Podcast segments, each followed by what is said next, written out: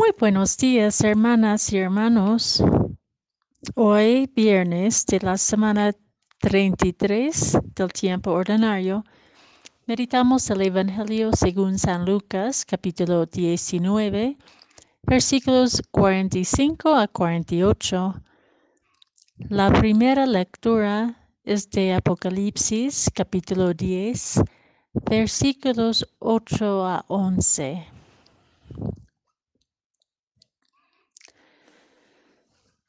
Aquel día Jesús entró en el templo y comenzó a echar fuera a los que vendían y compraban allí, diciéndoles, Está escrito, mi casa es casa de oración, pero ustedes la han convertido en cueva de ladrones.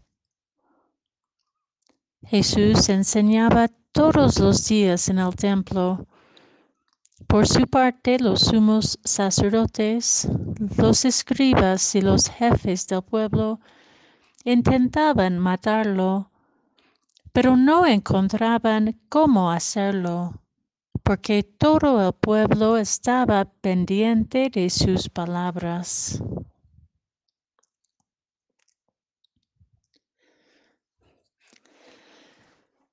El templo en Jerusalén fue un lugar de encuentro, de sacrificios, de enseñanza, un lugar que convocaba fieles de toda la región.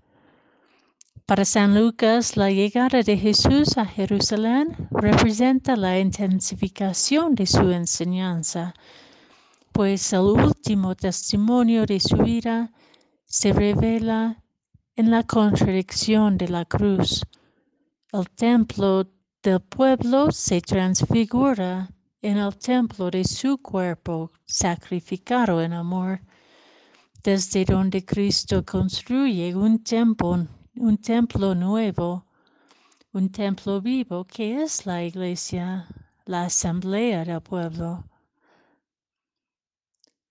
La crítica de Jesús hacia los vendedores en el templo no es solamente un reproche para las personas y la institución religiosa de su tiempo por haber profanado este sitio sagrado, transformando el templo en un lugar de negocio e incluso corrupción e injusticia bajo supuestos reglamentos religiosos. Es un reproche también para nosotros hoy día, personal y comunalmente, como creyentes y como iglesia. Hemos profanado lo sagrado porque lo hemos desvinculado de la vida cotidiana. San Pablo en sus cartas a las primeras comunidades cristianas, las primeras iglesias, insiste que el verdadero templo es donde Cristo habita, que es en cada ser humano. Somos a la vez templos y piedras vivas que forman parte del templo eclesial, del templo cósmico. En ambos casos, la calidad de la construcción, su estabilidad, depende de nuestras maneras de relacionarnos. Vivir de una manera digna de su vocación, nos dice San Pablo, con amor, perdón, alegría, humildad, preocupación por el otro y la otra nuestra relación con el otro y la otra, este vínculo de mi, de mi pequeña vida con la vida de todo lo que existe en el cosmos, debe originar de la oración, es decir, enraizarse en la profunda comunión y relación con Dios, con lo divino que habita en el hondo de nuestro ser y es fuente de toda vida. En efecto, Nuestra oración engendra nuestra relación con Dios, que a su vez nos teje con toda la creación.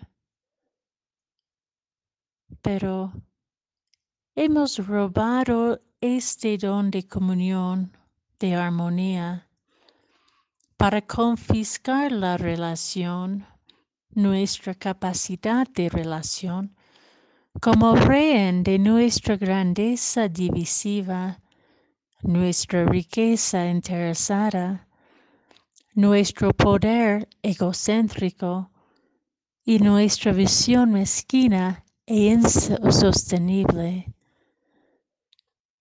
Ya no vivimos en armonía como debemos, ni en nuestra casa común cósmica, ni en nuestra casa familiar, pues hemos cosificado la oración personal como una solicitud, formal cuando queremos algo. Y hemos rentabilizado la oración común, transformándola en un negocio que roba lo que no nos pertenece. La palabra de Dios es dulce como miel, nos dice Apocalipsis, pero cuando lo dejamos digerir en lo hondo del ser, es amarga, arde, porque revela nuestras resistencias, nuestras incoherencias, nuestras mentiras